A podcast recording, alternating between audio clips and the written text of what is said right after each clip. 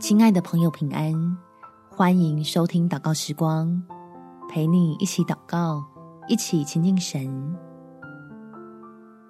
得胜的主帮你赢回你的健康。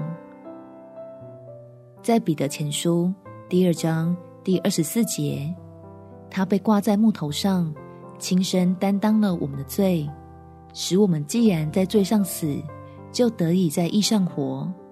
因他受的鞭伤，你们便得了医治。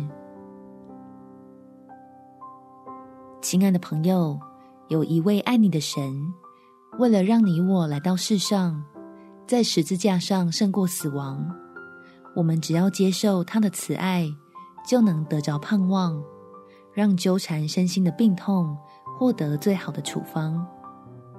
我们一起来祷告。天父，我知道自己现在最需要的是接受，先接受身心的现况，再接受你的真理，最后就能接受到基督的拯救，让我从此脱离这疾病的掌握，重新感受到久违的宁静与喜乐，我的心也不再需要承受恐惧的煎熬，因为你施恩的双手。使我得着自由，求你赐福给我的医生与医疗团队，引导他们对我进行最有效果的医治，也加添给我够用的体力和耐心，随时倚靠得胜的主。